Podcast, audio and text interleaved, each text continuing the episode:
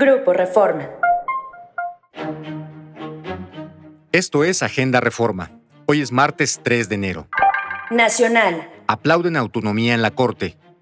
En una decisión histórica, el Pleno de la Suprema Corte eligió a la ministra Norma Lucía Piña Hernández como la primera mujer en presidir este organismo.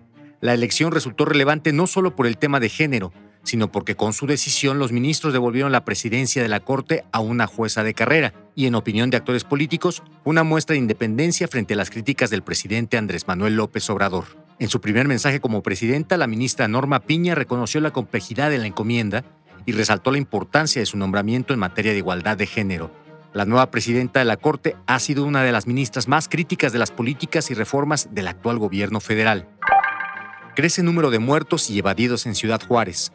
Autoridades federales y estatales actualizaron en 17 la cifra de muertos, así como en 30 la de reos evadidos en el Centro de Reinserción Social número 3 de Ciudad Juárez, Chihuahua. Miembros del Gabinete de Seguridad Nacional cargaron al gobierno de Chihuahua la responsabilidad de la seguridad del centro penitenciario y negaron que se haya solicitado el traslado de reos peligrosos, entre ellos el Neto, líder del grupo criminal responsable de la violencia en Juárez.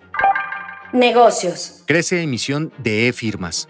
Al cierre de noviembre pasado, la cifra de contribuyentes que obtuvieron por primera vez su firma electrónica creció en 83% con respecto al año previo. De acuerdo con el Servicio de Administración Tributaria, este incremento obedece en buena parte a una mayor disponibilidad de nuevas citas. Esto fue Agenda Reforma. Encuentra toda la información en la descripción y en reforma.com. Síguenos en las diferentes plataformas de Grupo Reforma.